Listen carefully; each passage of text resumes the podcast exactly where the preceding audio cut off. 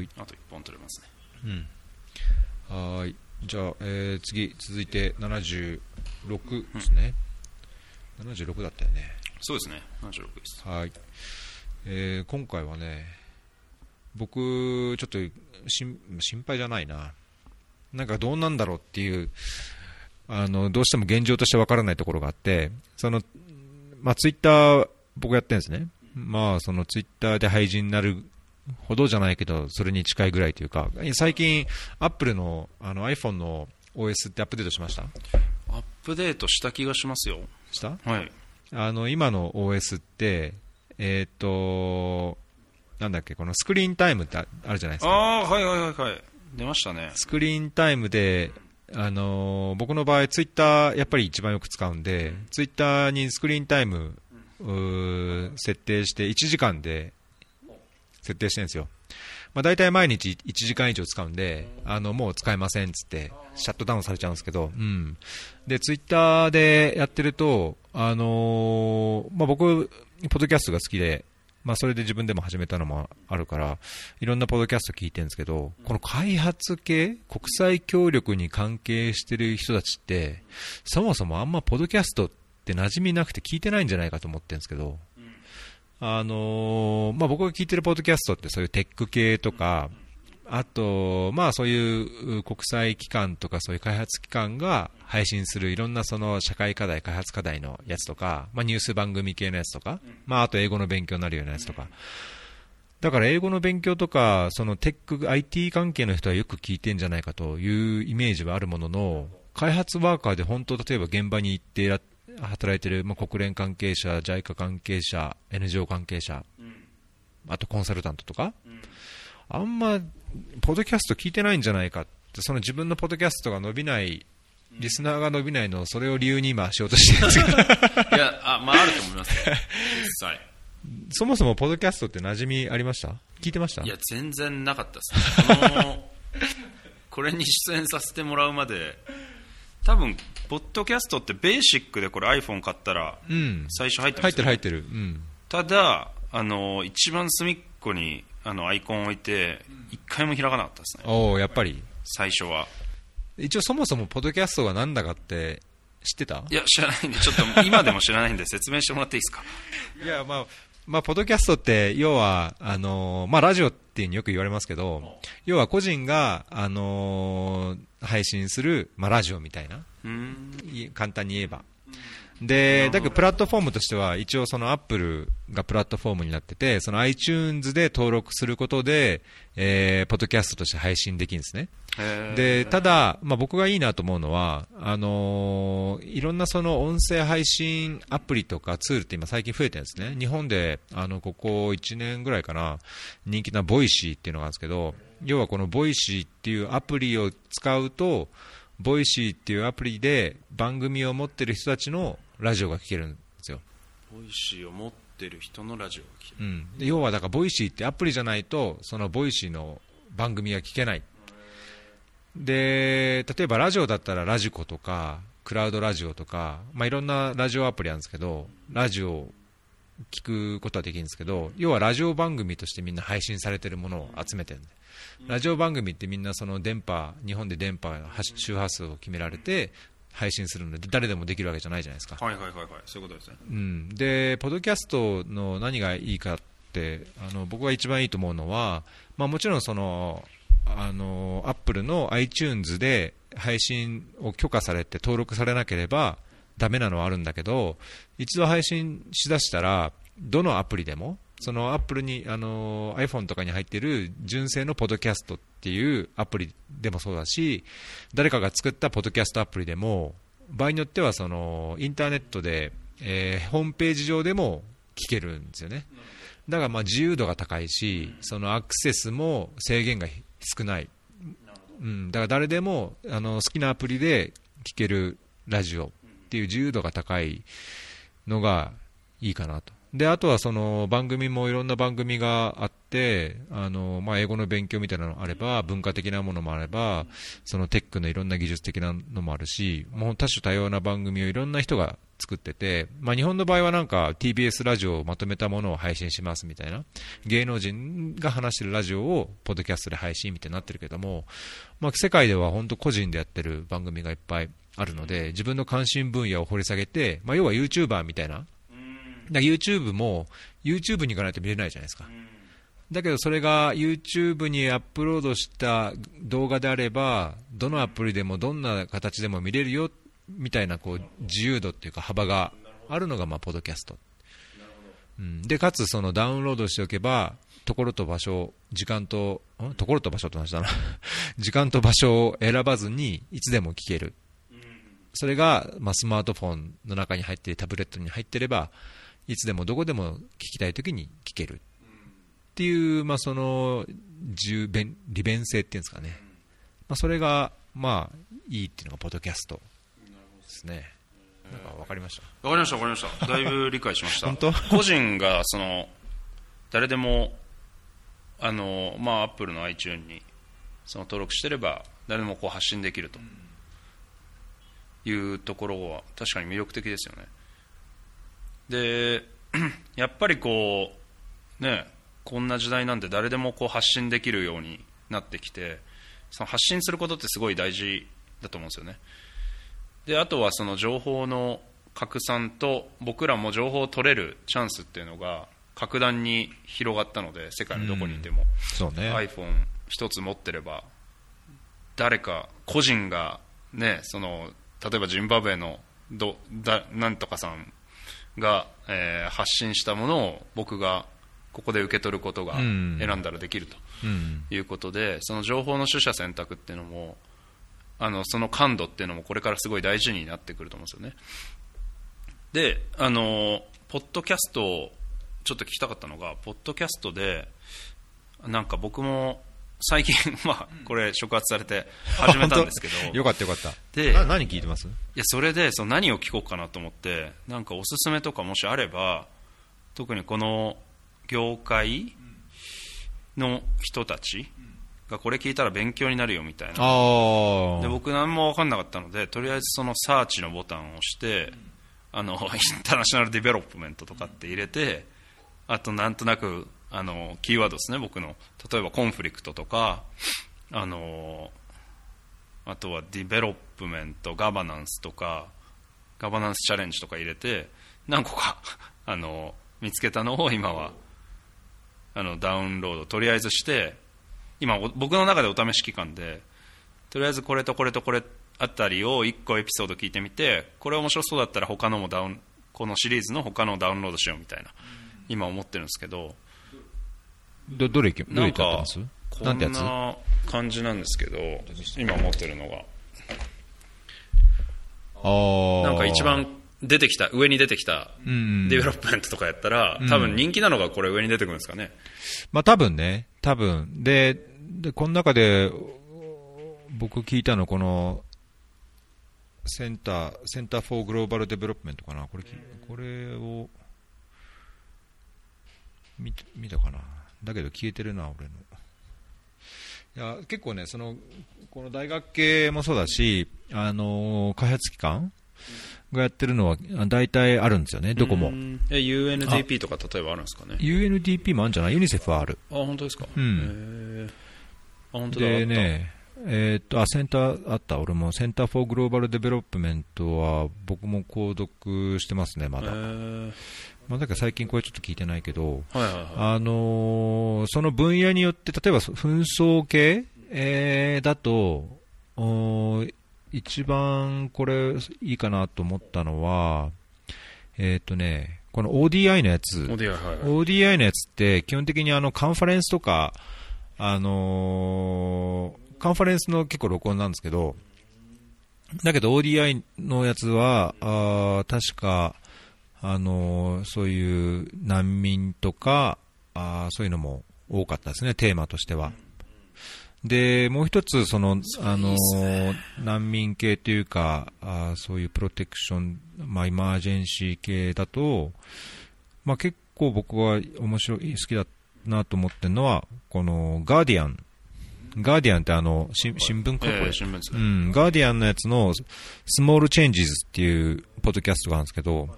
これは結構、あの、比較的短めで、まあ20分以内、15分20分ぐらいのやつで、えーっと、簡潔にまとめられてて、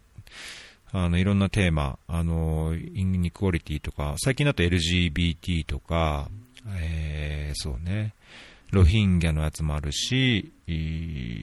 まあそういうファミンとか、飢餓とかの話とか、うん、まあクライメットチェンジとかもあるんで、まあ一般的な、あの、グローバルプロブレムみたいなものが扱われてるんで、このスモールチェンジズっていう、ガーディアンのやつもいいですね。で、まあ開発スペシフィックで言うと、うん、そうね、あと開発で、どうかなと思うのは、どれかな。うん。あんまり、あと、これ面白いっていうのは俺ないかな。うんうんうんなるほどですね。いや、でも、今おっしゃってた中で、そうですね、そのカンファレンス系の、例えばさっきおっしゃってた ODI のカンファレンスの、その、様子というか、話されたこととかっていうのを、ポッドキャストに載せてくれるのって、めちゃくちゃ助かる。そう、で、そうね。特に僕らみたいなそのアフリカとかあのに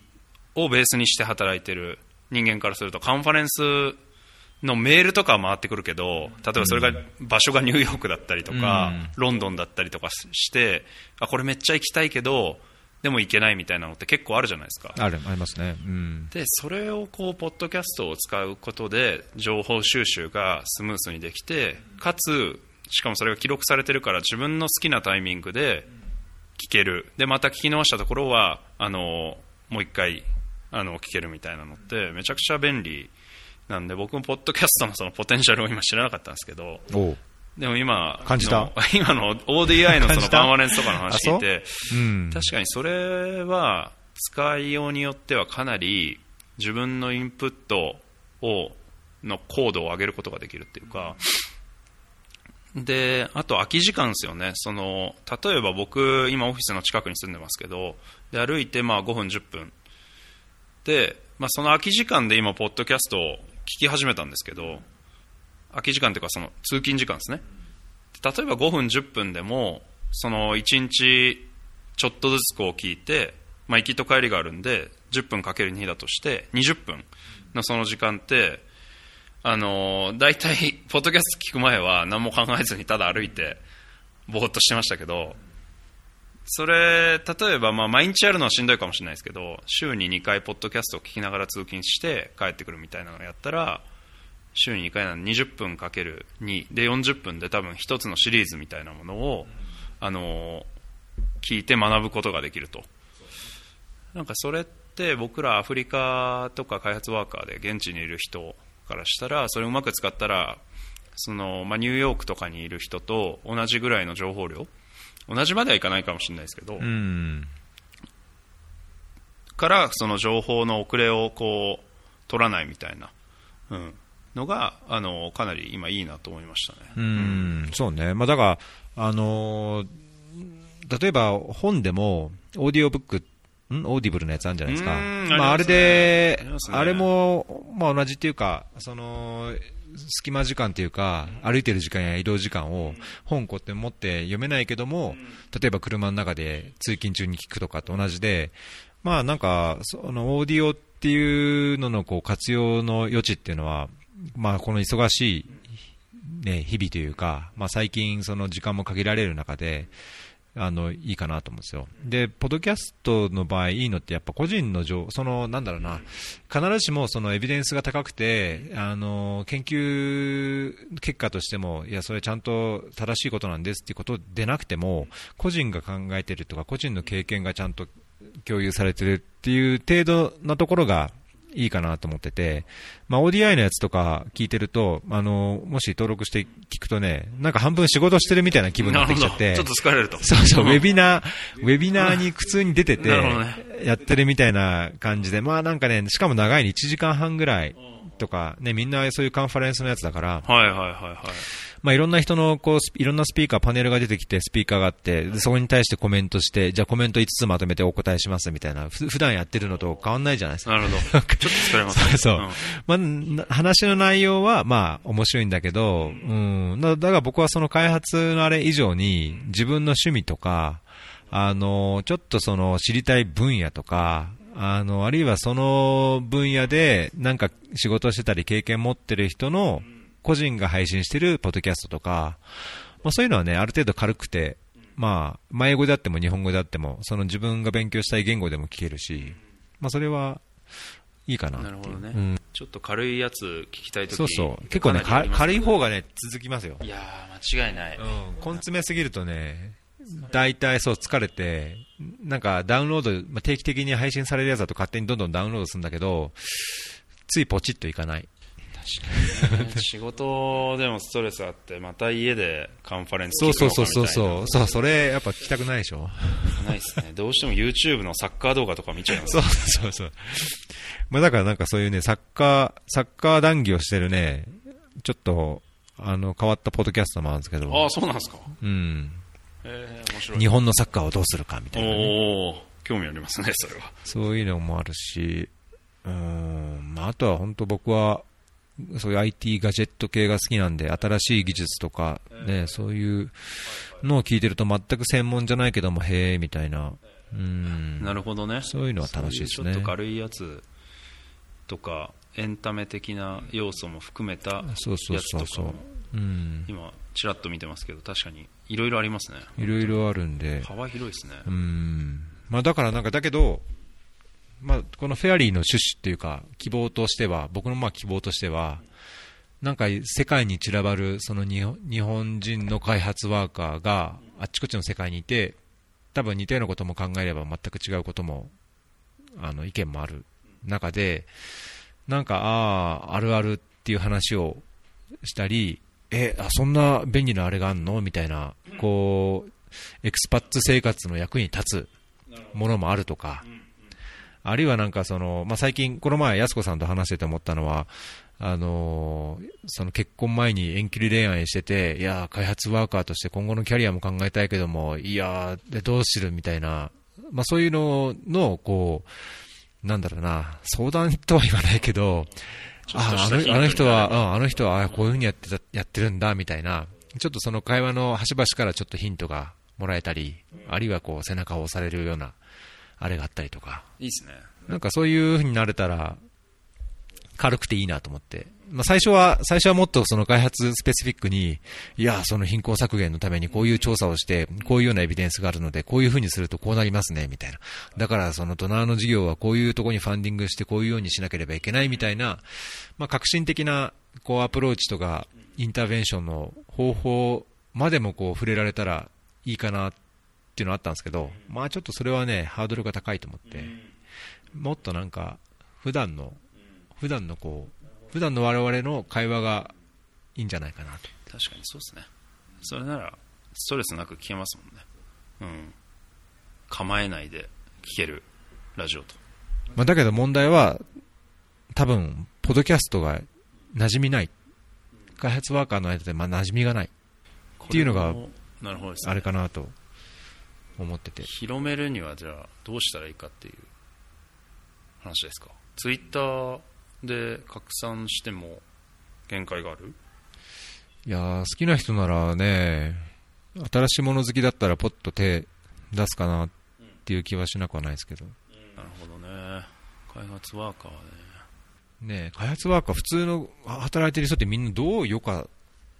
過ごしてるのかなっていうのも一つ気になるとかかなり気になりますね、うん。僕らサッカーやって、まあ、一郎さんご家族いらっしゃるんで多分一日はご家族とそうね、日曜日はほとんど子供と家族と、うん。まあ、本読んでとかね。うん。まあ、特にあと認知によってもねいろいろアクセシビリティが限られてるガンベラとかだと山に登るか 山に登るかサッカーするかしかないので、えーまあ、アディスはまだ恵まれてる、まあね。うん、だけどその出張とかさ、やっぱり、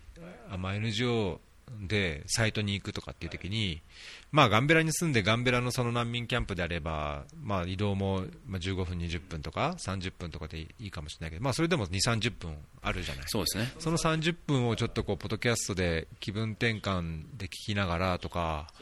うん。まあ、本ちょっとこれね、ガタガタ道のダート道読めない本読む読めないってね、荷物にもなるし、だったらスマホでポッドキャスト聞きながらとか、まあ、寝る前にもポッドキャスト子守歌に寝ちゃうとか、いいですねうん、なんかできれば本当ポッドキャストまあね、フェアリーだったら嬉しいんですけど、フェアリーでなくてもなんか、ポッドキャスト自体をこう開発ワーカーの間で広まったらいいなと思うんですけどね。それなるほどですねどうまあもう機会があるごとに地道にこうひ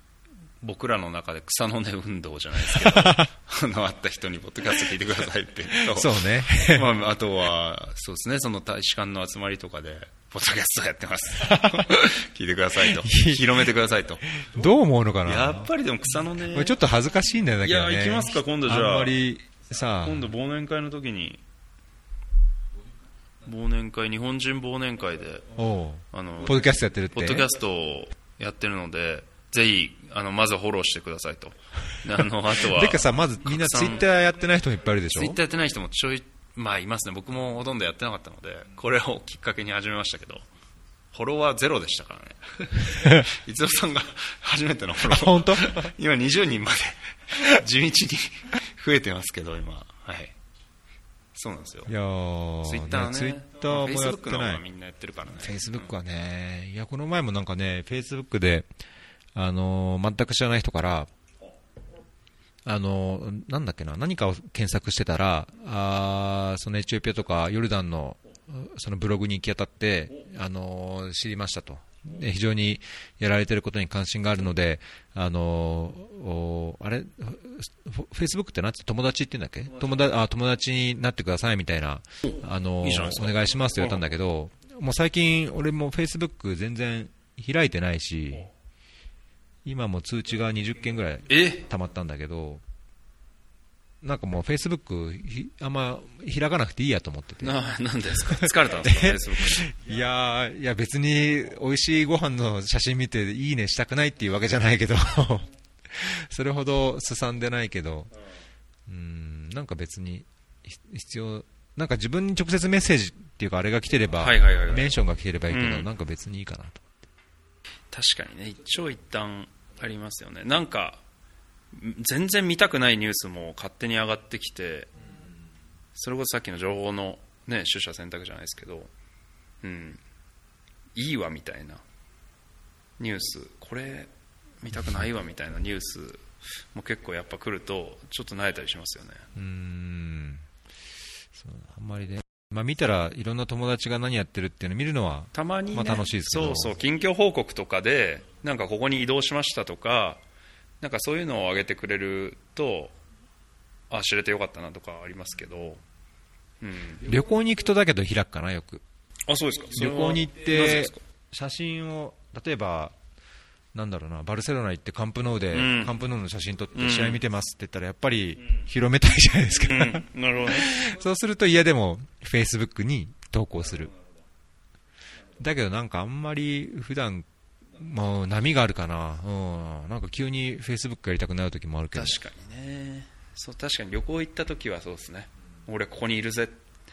そうそうそうそうこの景色をちょっとアピールしたくシェアしたいんだと。そうそうそ誰も綺麗って言ってくんないけど。ういや言うでしょ。言うでしょオンラインの方々どうですか？みたいな。なるほどですね、フェイスブック、ツイッター、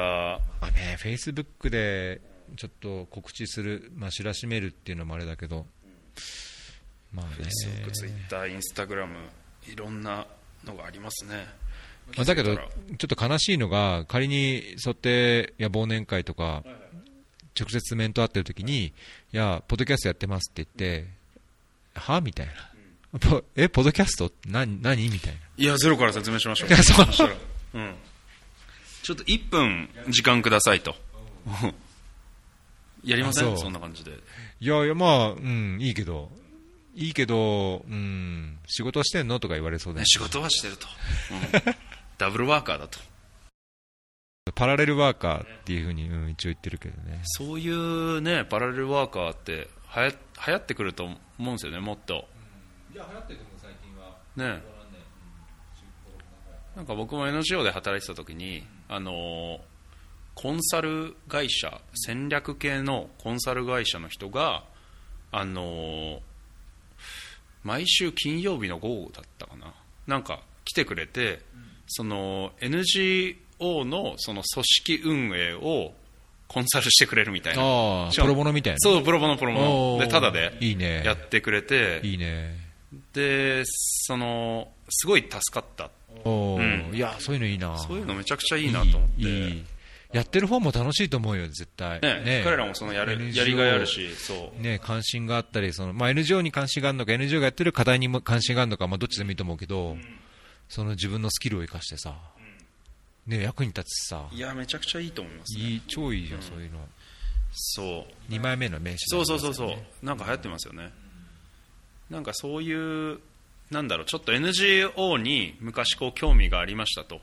でも実際こう NGO で働くっていうコミットまではできません。っていうのもまあ現実問題給料も低いですと。で戦略コンサルとかにいたらねめちゃくちゃ給料もいいしそこから給料例えば3分の1ぐらいになってそこまでコミットはできない。家族もいる、うん、でもなんか役に立てるんだったらやりたいみたいな人って結構実はいると思うんですよね。そうね。それはいると思う。一定数いると思うな。で特に最近の人ってそういう人が増えてきたっていうか、その今読んでる本であのドライブっていう本なんですけど ドライブってあの車車のドライブじゃなくてモチベーションの方のドライブです、ねでなんか日本語でも今出てるモチベーション3.0っていう本があるんですけどあのダニエル・ピンクっていう人が書いた人間のこうモチベーション についてこう書いた本で、まあ、まだ全部読んでないんですけど で多分彼が言いたいことってその今こう時代も変わってきて あの昔はそのなんでしょうお金を稼ぐで暮らしていかなきゃいけないみたいなモチベーションの中で人間はこう生きてきたけどでもそのある程度、まあ、先進国であれば裕福になってきて所得もある。でその所得を稼ぐことに対してのモチベーションっていうのであのそこまで自分をドライブできない人間が増えてきた。そうね。で特にこう今の若手の層ってあのそういう人が多い。そういう中でもう高度経済成長も日本でいうと終わって育もうある程度こう豊かな国日本でもうそれがベーシックになって。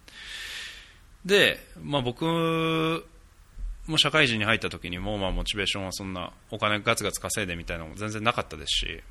同期とかでも結構そういうの合わないなって言って辞めた人もいたので、うん、なんかそういうだから社会的な人の役に立ちたいとかやっぱ自分のインナーボイスに素直に生きたいとかっていう人が多いと思うんですよね。そうそれでその2枚目の名刺みたいなのってめちゃくちゃいいいいなと思って土日を使ってあのね、違う会社、えー NGO とかの、えーお手伝いをするとか。今あるものを失わずに、そうそうそうそう。新たな、その、ね、やりがいになることもできると。で今持ってる自分のスキルで役に立てるみたいな、うん、それはかなりいいなと思って、うん、このモチベーション3.0って、大前健一がそうですね大前健一が翻訳してるんですね。多分翻訳してますね。日本語版は。そうですね。ぜひ 僕もまだ全部読み終わってないですけどあのはい面白い面白いと思いますまあね。まあ2枚目の名刺です。2枚目の名刺でポッドキャストやってますっていう。まあそうですね。まあ、実際はそのつもりでやってるので、まあいいんですけど、目の前にその知ってる人がいるとちょっと恥ずかしいですよ。いいんじゃないですか、そこはもう腹くくってね広めていこうということでうん、そうね。そうね。まあ、それでいろいろ、こう、ああした方がいい、こうした方がいいって言ってもらえるんであれば、まあ、それは嬉しいですけど直のね。フィードバックがあるのはありがたいですよね。それは確かに。まあ、じゃあ、そうですね。じゃあ、ヨスさんに助けてもらって、忘年会ちょっとやりますか。忘年会やった時にあの1分時間をもらって。マジで？あのだけどな。告知。あー告知、まあ、エチそうオピアにいるね人はまず聞いてくださいと。であとは知り合いに拡散してくれと。まあみんなそそううね。まの根の活動が大事ですよやっぱり。あわかりました。そうね。知名度がないから問題だって言ってる以上いいいる前にその知名度を上げるために何かアクションを取れと。一個ずつ。いうことですね。一個ずつはい。草の根ですね、い。やー本当そういう若いバイタリティが僕もそろそろ尽きてきたかもしいれない。やいやいや一緒に頑張っていきましょう。だけどあれじゃない。もういなくなっちゃうかもしれないじゃん。そうっすね。まあでも同じ組織ですけど、まあ、場所が変わるっていうだけで。多分まあ2月3月ぐらいに違うところに移動すると。そうね、はい。まあその話もなんかじゃあおいおいあれですかね。言えることができてきたら。そうですね。まだちょっと contract にサインしてないのでサインした段階で次回ぐらいで。そこが行くまで何やるか分かんないですからね。しかも長いしね。国連遅いから。本当本当コロッとなんか急に違う話になることもあるってよく聞くんで。確かに。まだ言えないですね。サインするまではリーガルがないので。そうそうそうそう、うん。あ危ないよ。しかも僕このポジション今のポジションにアプライして一回落ちたんですよあここ今のやつこれ？今、はい、今働いてるポジションに一回応募して落ちて6ヶ月後ぐらいに最初に2ヶ月インタビューして2ヶ月後ぐらいに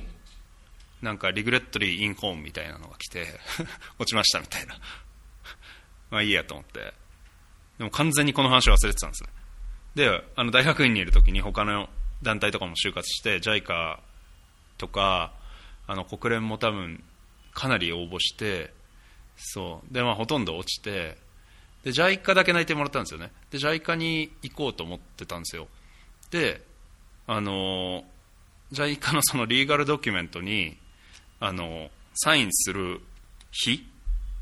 にここからまたメール来て今の事務所から あのコングラチュレーションって来て 一回断っと断断られたのに、え？ってなって。おう。うん、いやいやいやいやみたいな。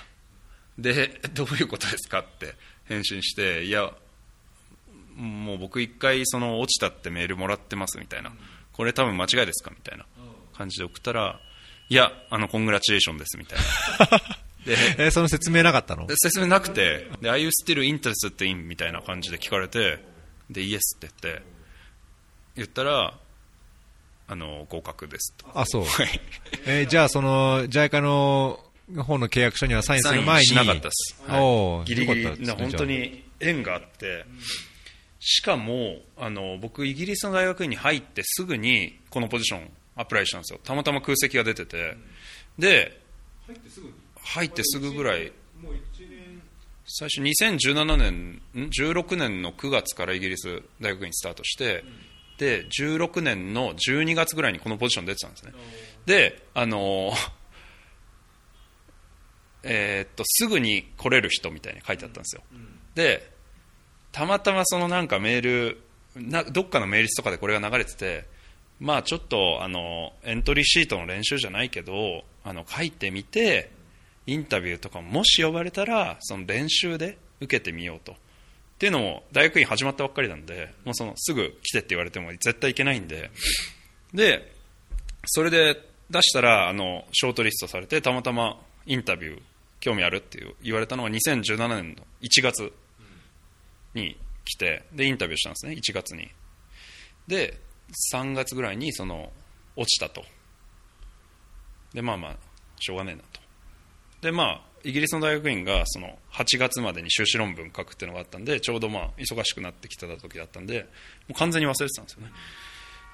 でまあまあええわと。インタビューの練習もできたしと思って。そうそれで完全に忘れてた頃にで8月ぐらいですでしたね多分メール来たねでコングラチュレーションって来てはって言って。でも今だったらイミディエトリーで来てって言われていけるみたいな。なんか本当にラッキーが続いてすごいすごいね。多分思うに僕じゃない人が選ばれてたんですよ。多分その人が断ったんですよねギリギリで多分。まあそれはありますねで僕多分2番手だった。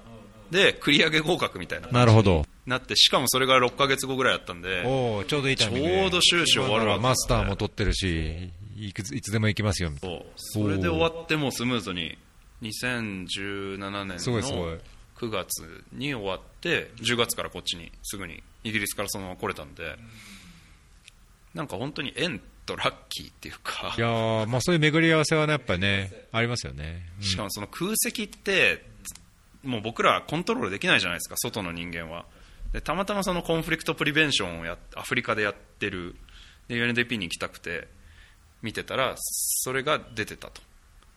でまあもう出たらなんでアプライするしかないですよねもう無理だと思ってもそうそうそうそうそう。本当にやってみなきゃね。やってみなきゃわからないわからね。やらなかったら何もならないけど、やってみたらね、何かあるかもしれない。で僕みたいなそんなミラクルが一回落ちて受かるみたいなこともあったりするんでなんかもし、ね、国連とか考えてる人ポッドキャスト聞聞かれてる方でいらっしゃったらとりあえずもう受けてそうね。そうもう落ちるとかは当たり前なんでいやいやいや、本当それは、本当国連に限らず、NGO とかでもそうそうだし、まあ、例えば、いや、2年の経験がないととか、職務経験がとか、こういう専門を持ってる人が、まあ、さっきマスターとかって言ってね、マスターだけど、まあ、最悪マスターがなくたって、自分がこれやりたい、できると思うんだったら、ね、絶対それをやった方がいいですよね。それだ、このポストはダメだけど、インターンで来ないとか、そうね、このポストダメだけど、ちょっと、あの、スタッフ、有機スタッフでいいよとか、まあそういうのもあるでしょうしね。あるあるんでとりあえず受けるというのそうがそう。関心があることを示さないとね、声を上げないとやっぱり。自分からアクションしないとやっぱり何も始まらないのでとりあえず出しまくるっていうのを、ね、い一個まあひな形カバーレターとか作っちゃったら大体ねちょっとへ変えたら出せるじゃないですか。ほとんどのところってそれはあるね。一回受けとくと、その次もやりやすいし、書類上もこういろいろ CV とかも作っていくとね。ねうん。それは同じなんでありますね。なんでそんな感じで、あのーもし興味がある方がいたらどんどん受けて受けまくるというのをお。すすめします。いや、それはもうママストですね、マスト。本当にやりたいと思ったら、自分で、その自分の能力やチャンスに蓋しちゃうんじゃなくて、自分で結局、ね、考えちゃうじゃないですか。あ、これちょっと難しいかもとか、いや、自分にはできないかもとか、あのーそういう、自分の可能性に蓋する前に、もう投げ、投げ込んじゃうっていうかね。それは、もう必要最低限、必要なアクションですよね。そうですねで昨日たまたまその JICA の総会にあの出させていただいて隊員総会にあのでなんかプレゼンをしてほしいみたいな話であの何話したの？であのプレゼン作ったんですね。で事前にメールいただいてたのがその説明としてこんな話をしてほしいみたいなのがその国際協力でどんな仕事をしているのかとそのさっきのポッドキャストの話じゃないですけどバーンアウトしそうになるときはあるのかとかでどういう感じでその息抜きをしてますかみたいな。話と、まあ、ここに来るまでのそのキャリアみたいな話をしてほしいみたいな。録音してきゃよかったな。パワーポイントあるんで、はい、い。つでもあげれます。いやいやいや、話が聞きたいんだから、話が。でそうそんなのがありましてで昨日30分ぐらいパプレゼンさせてもらったんですね。で会場に行ったらなんか実はこれ夢のセッションですみたいな。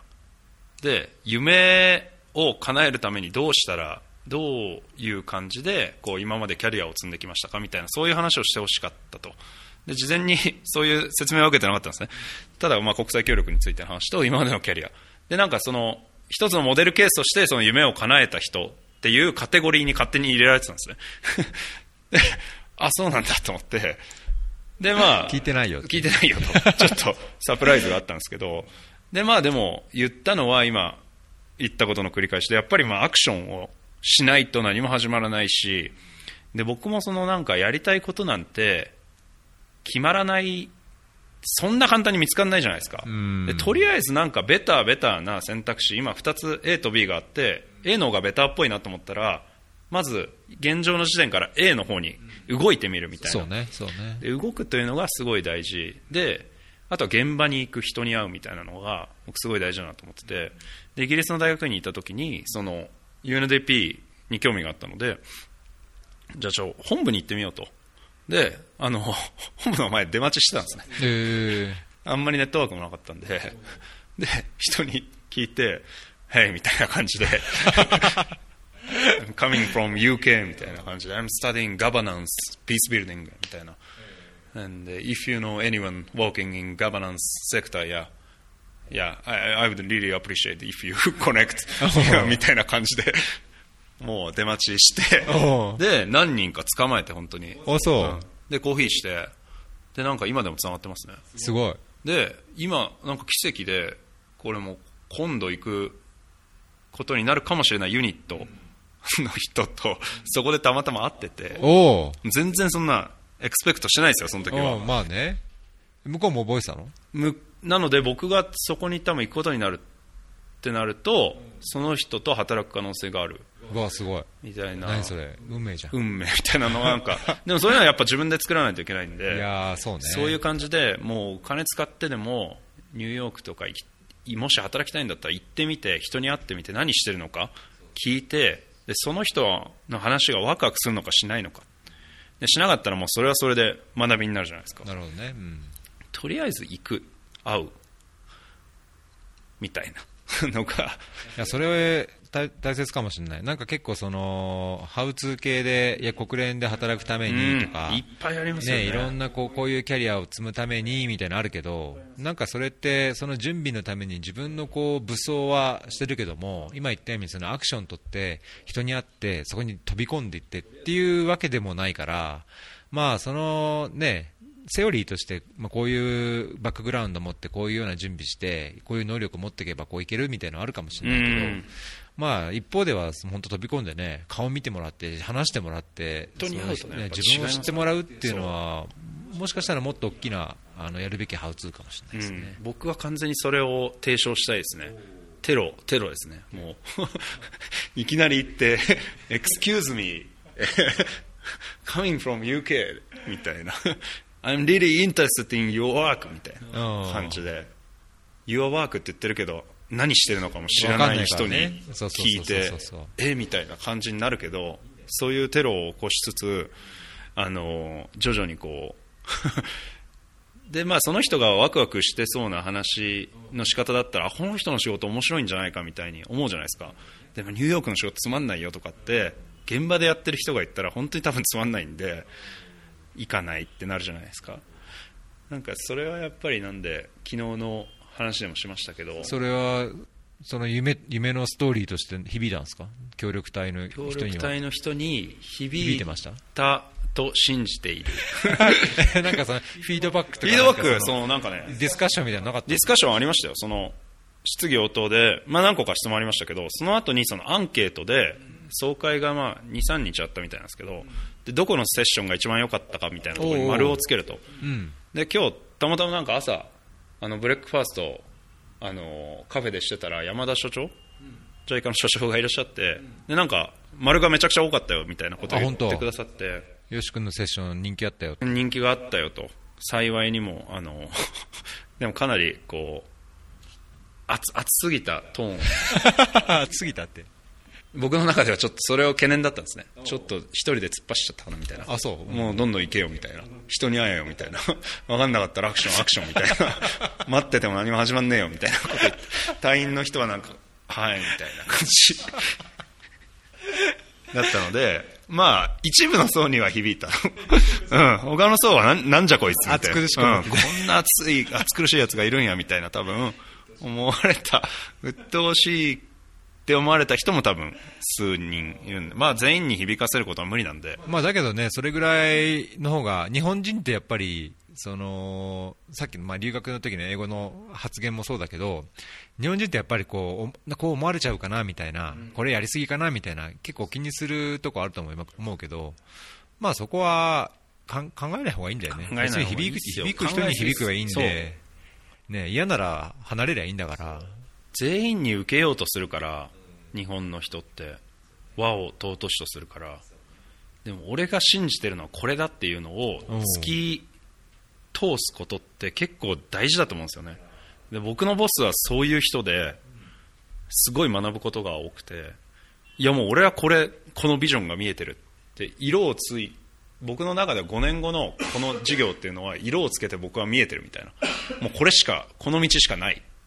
お前らはこれをサポートしろみたいな感じなんですよね。かっこいいなと思って。なるほど。もちろんそのボスはそこに座ってる。ん座ですよねってる。そのめちゃくちボスの部屋でこっそり、こっそり入ってか鍵閉めて録音してますけど。はい。まあでも本当になんそういうのって日本人にはない力っていうか、うん。まあ、ソマリア人ですけどすごいなと思って。なんかそういうのをやっぱ学べるのは、ね、この前のセッションでも出ましたけど国際この国連で働いてる醍醐味っていうか他の国の人がやっぱり持ってる素質とか日本人が持ってないであろう能力みたいなものを持ってる人と働いてそういうのを学べるのは面白いなってそうね、そうね。思いますね。だからこの前も、あのーサッカーできない後に、あの、芸屋さんも含めて話したじゃない？で、俺昨日その、世間に勤めてる知り合いが出張できてたから、また、あの、昨日ちょっと話したんだけど、やっぱりその国際機関、まあ、世間でも国連でもあれだけど、国際機関でそのいろんな国の人が来て、まあ、日本のその予定調和的な仕事環境じゃないところで仕事しちゃうと、なんか日本に日本の組織に帰れなく感じない、うん、いやもう無理ですね。なんか物足りなくなりそうな気がしもう帰れて、ないですね多分。あのうん。多分すごいフラストレーション たまる。言いたいこと言えよみたいな。言いたい、こと言えよみんなみたいな。お前はどう思ってんだよみたいな、なんで発言しないのにそこに座ってんだよみたいな感じになっちゃうかもしれないですし、うん、そうですね、なんでこんな静かなんだろうみたいな、昨日のその隊員の方が41人ぐらいいたんですけど、うん、聞いてるときめっちゃ静かに聞いてるんですよね。え、リアクションないけど、急に質問がだ来たりしないし、しない、うん。まあ、アフリカだったらすぐ手を挙げて、確かにね。今のそのポイント何？みたいな、いや、全部聞いてから質問してくれよみたいな、僕らは言うけど、ねでもそれでも食いついてくるじゃないですか。うんなんかそういうのがなかったんで、久しぶりにそのなんか日本コミュニティの中で話をさせてもらって、めっちゃ静かに聞いてみんなメモ取ってて、なんか俺の話は響いてるのか、しらけてるのか、どっちかわからないという不安の中でのプレゼン。でもこれは突き通すしかないと。俺のボスみたいに。うん、俺はそれを学んだんだ。突き抜けてったそう。俺突き抜けて、俺はこれを信じてるんだ。で、やりきって。まあでもそのアンケートは、ね、ある程度いい評価はあったので、うん多分一部はめちゃくちゃしらけてたけど、いやーなんか今度そういうの録音したいな。あの、僕本当ですか？iPhone とか iPad につける小型マイクがあって、簡単に録音できるから、そういうのちょっと録音したいですね。うん。まあ、その ODI のあれじゃないけど。はいはいはい、ですね僕なんか大学神戸大学なんですけどの先生と今でも仲良くてその日本に帰国するたびに神戸大でお話しさせてもらうもらう機会をもらっててでなんかむ学生さんにその就活相談とか国際協力つきたいっていう人も結構いるのでどんなキャリア積んだらいいよとかっていう話とか今やってる仕事の話とかっていうのをなんか帰国するたびにあの恩返しじゃないですけど、先生にあのレターとかもいつも作ってもらってるんでそのレファレンスレターとか。で恩返しでいつもやってるんですけど。それにじゃあ、このポッドキャストも紹介して、あの、自分のエピソード聞けと。はい、神戸大学全体に流しておきます。全体俺の、俺の話をここで聞けみたいな。71と72は絶対に聞いた方がいい。そう。っていうのをじゃああの流しておきますね。うん。そうなんですよ。そうですね。そろそろサッサッカーの時間。サッカー行きましょうか。ええ。なんで、じゃあ、今回のエピソード76ですね、フェアリー .fm スラッシュ76でホームページで、えー聞くこともできますし、ポッドキャストの